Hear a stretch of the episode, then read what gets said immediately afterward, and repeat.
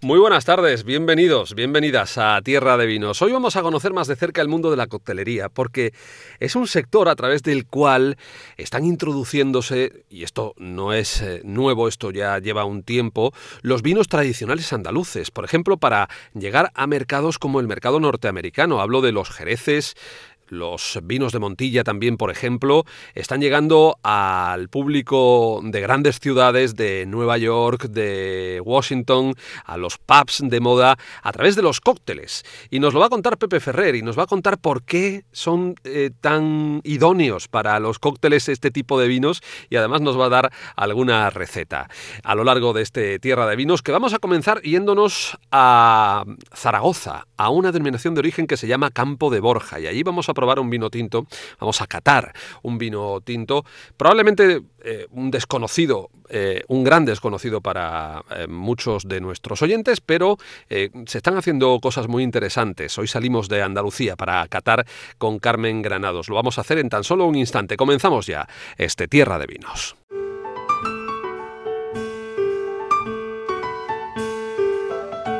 Tierra de Vinos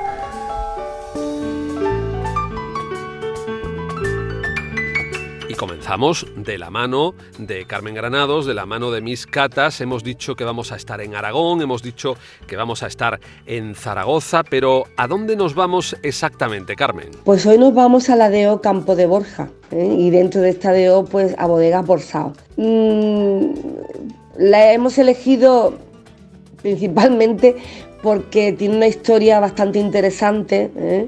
Mm, desde que empezó con, siendo cooperativa en 1958, que casualmente pues es mi propia fecha de nacimiento. Bueno, Bodegas Forsao tiene muchas hectáreas ¿eh? y casi el 70% de sus hectáreas pues eh, están dedicadas a la uva garnacha. Está al noroeste de la provincia de Zaragoza y bueno, es una bodega que tiene unos estrictos y rigurosos controles durante la maceración de, de los mostos y la verdad mm, lo llevan con un mimo especial. Bueno, ¿y dónde están estos viñedos de la denominación de origen Campo de Borja? Estos viñedos están situados pues a una altitud entre 600 y 700 metros sobre el nivel del mar y suelen tener un, o sea, la edad de los viñedos suelen ser entre 35 y 60 años y bueno, crecen en un suelo arcillo calizo, mm, algo pedregoso y con lima. El clima que tienen allí es un clima muy continental, con lo cual pues eh, también tiene influencia atlántica y bueno, tiene un, viento muy característico que es el viento del cierzo, que es muy frío y seco y eso quieras que no pues eh, ejercen bastante influencia en los vinos y en su cosecha y maduración. Muy bien, ¿qué vino has elegido en concreto de esta, de esta zona y de esta bodega? Bueno, pues de esta bodega hemos elegido Borsao Tres Picos. ¿eh? Y bueno, es el único vino que han incluido durante tres años consecutivos dentro de lo que es la lista de los 10 mejores vinos en relación calidad-precio del mundo, en la, bueno, la revista tan famosa de Robert Parker. ¿eh? Tiene muy buena calidad, como digo, precio, placer. Eh, es, un vino muy, muy aconsejable. Si te parece, procedemos a abrirlo, ¿vale, Javier? Pues vamos ya con la cata, con propiamente dicha la fase visual, la nariz y la boca de este vino tinto denominación de origen Campo de Borja. Bueno, se trata de un tinto de 2018 de la variedad, pues eso, garnacha 100%, que por eso la hemos elegido. A la vista, pues eh, tiene un color cereza, picota, unos tonos eh, en el borde morados y la verdad es que es un color bastante intenso. En nariz, pues en nariz muestra concentración aromas de frutas rojas, sobre todo muy maduras y también florales, que eso, bueno, le da también un matiz de juventud que es bastante interesante. En boca, en boca es rico, bien estructurado, tiene sabores a mora, a ciruela, eh, a vainilla. Recordemos que bueno, pasan por barrica de roble americano y francés durante unos meses y al final tienen un tanino dulce y sedoso. Tiene una boca bastante, bastante agradable, la verdad. Y por último, Carmen, háblanos de algún maridaje interesante y de la temperatura de servicio de un vino como este. La temperatura de servicio, pues eh, vamos a servirlo entre 14 y 16 grados. ¿Vale? Y si quieres, pues lo podemos maridar con algún guiso de carne o estofado, con embutidos, incluso con algún revuelto que tenga, pues no sé, cecina, morcón, algo de eso. La verdad es que es un vino que incluso se puede tomar eh, con una buena conversación. Es un vino muy, muy, muy agradable de beber y además, como bien hemos dicho antes, pues tiene esa apreciación calidad-precio en la, en la guía Parker con lo cual pues es un vino aconsejable 100%. Muchas gracias Carmen Granados Miscatas por habernos traído hoy y habernos descubierto hoy otro vino, en esta ocasión de Zaragoza, un vino mañico. ¿eh? En RAI, Tierra de Vinos. Trabajo de campo con Pepe Ferrer.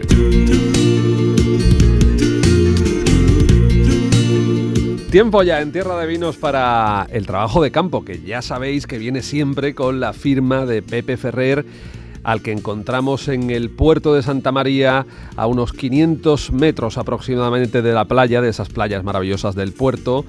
O sea que es un buen sitio para, incluso para estar confinados. Pepe, buenas tardes. Muy buenas tardes. Aquí estamos, confinados, con amontillado, con oloroso, en fin, con todo lo que se tercie, porque estamos para tierra de vino. Exacto, o sea que quedarse eh, confinado dentro de una bodega, en fin, esto es como el del chiste, ¿no? Mientras que te traigan algo para picar, está bien, ¿no?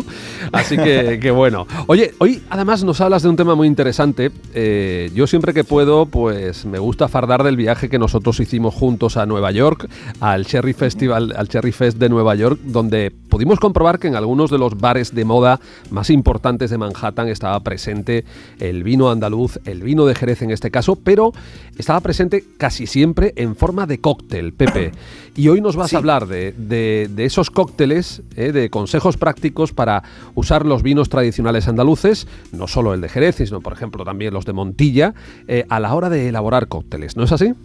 Sí, em, es cierto lo que comentas, que, fuimos testigos de, ese fenómeno que, se estaba produciendo en, Nueva York y que, y que, bueno, podemos decir que ha llegado a Andalucía y que eh, cada vez más encontramos locales donde el cóctel está de moda, es una forma eh, de bebida fácil y diferente en cada momento, aunque los muy, muy del cóctel son muy fijos, ¿no? Son muy muy talibanes de un determinado corte. Son de, ideas fijas, de ideas fijas. Podemos recordar a James Bond que, bueno, él siempre pedía el martini, ¿no? Eh, en efecto. Y, bueno, agitado. Eh, es, es, cierto que tiene una serie de ventajas. Eh, nuestros vinos, por ejemplo, que aunque son vinos generosos, hay que recordar que son vinos, que todo su alcohol procede de la, destila, de la destilación, no, perdón, de, de la fermentación de la uva, ¿vale? Entonces, eh, bueno, hay muchos de los vinos que son muy secos, son extremadamente secos, de los más secos del mundo. Y claro, para paladares que no están habituados a, tomarlos, incluso a tomar cualquier vino seco, pues el mundo del cóctel es una buena puerta de entrada para descubrir, sobre todo a nuevas generaciones, nuestros vinos tradicionales andaluces. Este, este, esta, esta moda, este, bueno, yo creo que es interesante aprovecharla y bueno, es muchas veces agradable pues aunque nos guste mucho una copa de fino, una copa de amontillado o de oloroso, muchas veces eh, hay grandes bartenders o mixólogos, que es otra de las palabras con las que se definen a estos profesionales, que nos sorprenden realmente con eh, elaboraciones muy, muy interesantes. Eh, hay, hay, varias cosas a, a, tener en cuenta, pero yo me iría también a destacar que para el mundo del cóctel es muy interesante todo el glicerol que tienen nuestros vinos de crianza oxidativa, generalmente los olorosos, ¿no? A ver, explícate eh, eh, en castellano. Sí, el, glicerol es, bueno, viene a ser una, vamos a llamarlo así de forma así rápida, una especie de glicerina, ¿no? Una, glicerina que es natural, de, propia de la uva y, de, que se produce también en la fermentación y que se mantiene mm, después durante toda la crianza del vino que conforme van evaporando agua en su crianza, pues ese glicerol se va incluso concentrando. Bueno, pues eso para los bartenders, para la gente que se dedica a la coctelería es muy interesante porque aporta sobre todo textura y volumen a los cócteles cuando se utilizan. Y hay otro punto de interés, y es que mm, cada vez estamos más healthy, ¿no? más preocupados por, la, salud, por estar en forma y demás. En efecto, y entonces pues tendemos a bajar el consumo de alcohol en muchos casos. Bueno, pues eh, resulta que, precisamente por eso en Nueva York y en San Francisco son muy dados a, esta copa de after work, a esta copa de por la tarde después de trabajar, con vinos de Jerez, porque pueden sustituir a muchos destilados y de entrada ya estás utilizando... Tiene muchísimas menos calorías que cualquier destilado. La mitad de alcohol. Tiene la mitad de alcohol eh, el alcohol, por decirlo así, es el más valorado y, que por, los aficionados porque procede de la uva, no, procede de una patata o de un cereal como en otras bebidas, y, procede de fermentación, no de destilación. Entonces, eh, pues es una cosa interesante porque bajamos la graduación de alcohol de la bebida resultante, del cóctel resultante, pero mantenemos toda esa potencia de sabor como puede tener un destilado eh, usando nuestros olorosos, nuestros amontillados, nuestros finos, nuestras manzanillas, ¿no? Y si te parece, oye, aportamos ideas, ¿no? Para venga, que si algún venga. ideas y no sé si incluso alguna, eso, alguna receta también, ¿no? Quizás, ¿no, Pepe? Perdona. ¿Qué ideas y alguna receta? Digo, que también estamos aquí con eh, preparados para tomar nota. Eh, vale, vale, yo, yo no soy mixólogo como, como, como se suele definir, pero, pero bueno, algo, algo podemos decir. Lo más fácil es comenzar haciendo combinados. O sea, no metiéndonos en recetas de cócteles pues muy sofisticados, ¿no? Eh, sino que combinar, por ejemplo, eh, pues algún destilado, por ejemplo, el, fino y la manzanilla combinan muy bien con, destilados muy secos, como el vodka, ginebra, tequila, ron blanco, eh, o el pisco, por ejemplo. Entonces, pues cogemos y si en un combinado nosotros usamos una parte de ginebra, por ejemplo, y en vez de una parte ponemos la mitad y la otra mitad la sustituimos por un fino o una manzanilla, pues funciona muy bien en ese combinado. Eh, los, finos y las manzanillas combinan también muy bien con todas aquellas bebidas que, a los que le añadamos hierba, eh, que lleven vermut seco, por ejemplo, que tengan un toque de manzana, de cítricos, ahí funcionan bastante bien. Una idea para usar el fino y la manzanilla, usarlo en martinis. Por ejemplo, para el martini, sustituir eh, la, parte de destilado, mm, el 50%, por el 50% de fino o manzanilla. Y una idea también muy buena es hacer mojitos de fino. En vez de usar ron blanco, usamos eh, un, fino o manzanilla en la misma proporción y tenemos un mojito muy refrescante y con una mm, baja graduación. También funciona muy bien para hacer daiquiris. ¿Eh? O sea que. Interesante. bueno, es un juego interesante y es un, hay mucha gente que dice, oye, no, pero es que yo lo prefiero eh, en, copa y solo el fino y la manzanilla. Bueno, vale, vale, pero se trata mm, siempre de sumar, de aumentar el horizonte. O sea, además de consumirlo como lo hacemos habitualmente, oye, pues si nos apetece un cóctel, podemos ampliar el consumo con nuestros finos o manzanillas. Ampliar el abanico también, ¿no? Y las posibilidades que dan estos vinos que siempre decimos que son tan versátiles. Tú lo dices muchísimas veces y, aquí se demuestran una vez más. Sí, en el, mundo del cóctel, sobre todo el amontillado es de los más versátiles, ¿no? El amontillado que tiene esos toques ahumados de fondo, que para cuando yo, por ejemplo, hago alguna cata con gente que no conoce nuestros vinos, resulta que muchas veces en el aroma, incluso en la boca, dicen, oye, pero esto me recuerda a un whisky de Malta, a un ron. Y sí, sí, pues tiene esos recuerdos, pero tiene la mitad de alcohol, como hemos recordado al principio. Mira, eh, mm, prácticamente podríamos decir que combina con casi todo en cuanto a destilados, pero va muy bien con, todos aquellos que lleven, eh, bueno, pues mm, frutas como los higos, las albaricoques, que lleven menta. Y hay una sugerencia de uso que suelen usar mucho los bartenders, que es utilizarlo en el Manhattan, por ejemplo. En el Manhattan funciona muy bien. Y eh, los grandes reyes también de la coctelería son el oloroso y el palo cortado. ahí, estamos hablando ya de unos, de unos vinos muy ricos, muy ricos con, de glicerol, o sea, de esas glicerinas, ¿no? Eh, resulta que los olorosos y los palos cortados funcionan muy bien combinándolos con licores con destilados añejos, destilados que han tenido una larga crianza, como pueden ser los, los whisky de malta escocés o, un whisky de otro tipo, como los japoneses. Pero, por ejemplo, el whisky escocés funciona muy bien combinándolo con brandy. Mm, eh, se potencian, eh, hay una relación muy interesante ahí entre el brandy y el oloroso o el palo cortado. Y va también muy bien con los rones, los rones añejos. Eh, mm, funciona muy bien en todos los cócteles que lleven frutos rojos, que también es algo que suele ser muy habitual en la coctelería, y con los vermut dulces. Esos toques ahí con los vermut dulces también van, genial. Y hay un cóctel que es el, el Adonis, que, también ahí se puede utilizar con mucha, con mucha facilidad. Y después tenemos toda nuestra gama de, vinos tradicionales dulces o semidulces como el cream, el medium, los Pedro Jiménez, los Moscatel, que ahí sí vamos a aportar textura, volumen a, lo que es el, el, cóctel. Muchas veces esto los bartenders lo, consiguen usando siropes, ¿no? Pero claro, eh, si añadimos un vino mucho más natural y mucho más calidad, claro uno de estos vinos. En efecto, y nos estamos metiendo, eh, el, azúcar que tienen nuestros vinos es un azúcar residual de la fruta, no es una azúcar añadida ni azúcar, industrial, añadida, ni nada, ¿no?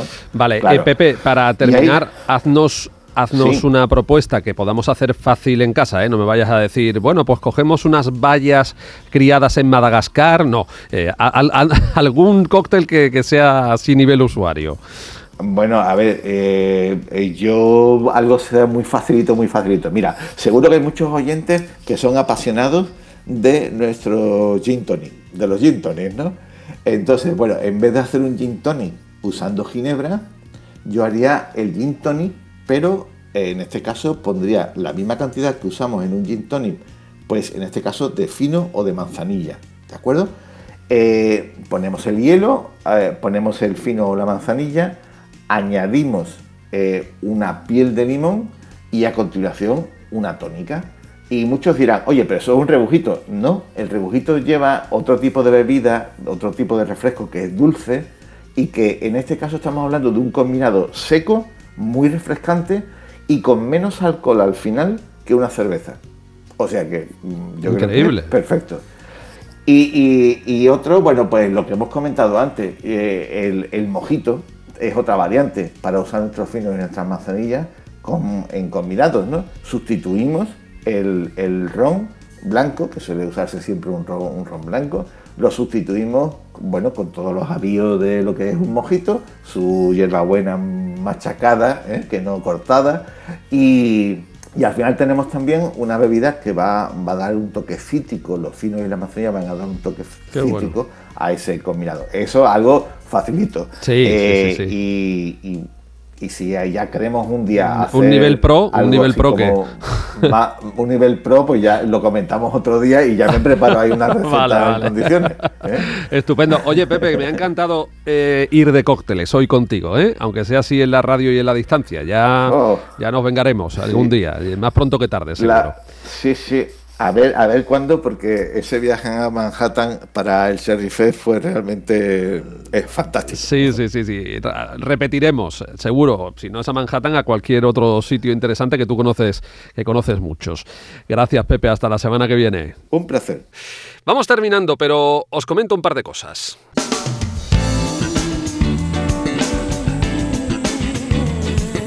Un par de asuntos que tienen que ver con la pujanza de los vinos y de las bodegas, especialmente de las bodegas españolas, porque hace ya tiempo que las bodegas españolas no se limitan a hacer vinos en España las bodegas andaluzas incluso no se limitan a hacer vinos en Andalucía, sino que están invirtiendo en otras eh, denominaciones de origen, en otros territorios.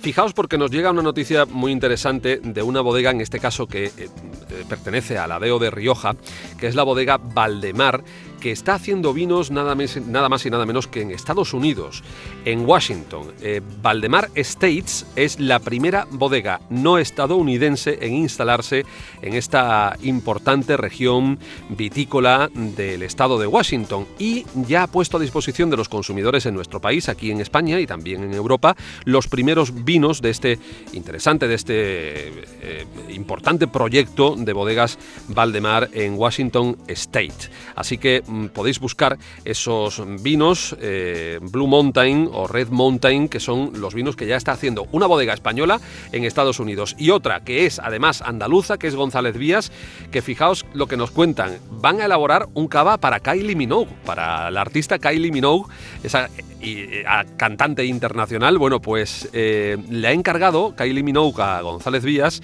a la cava de, esta bodega en, en el Penedés que elabore eh, el primer espumoso de su gama de vinos de autor. Oye, eh, estamos, estamos en todos sitios, ¿eh? en las bodegas y los vinos andaluces, y eso desde luego es para celebrar.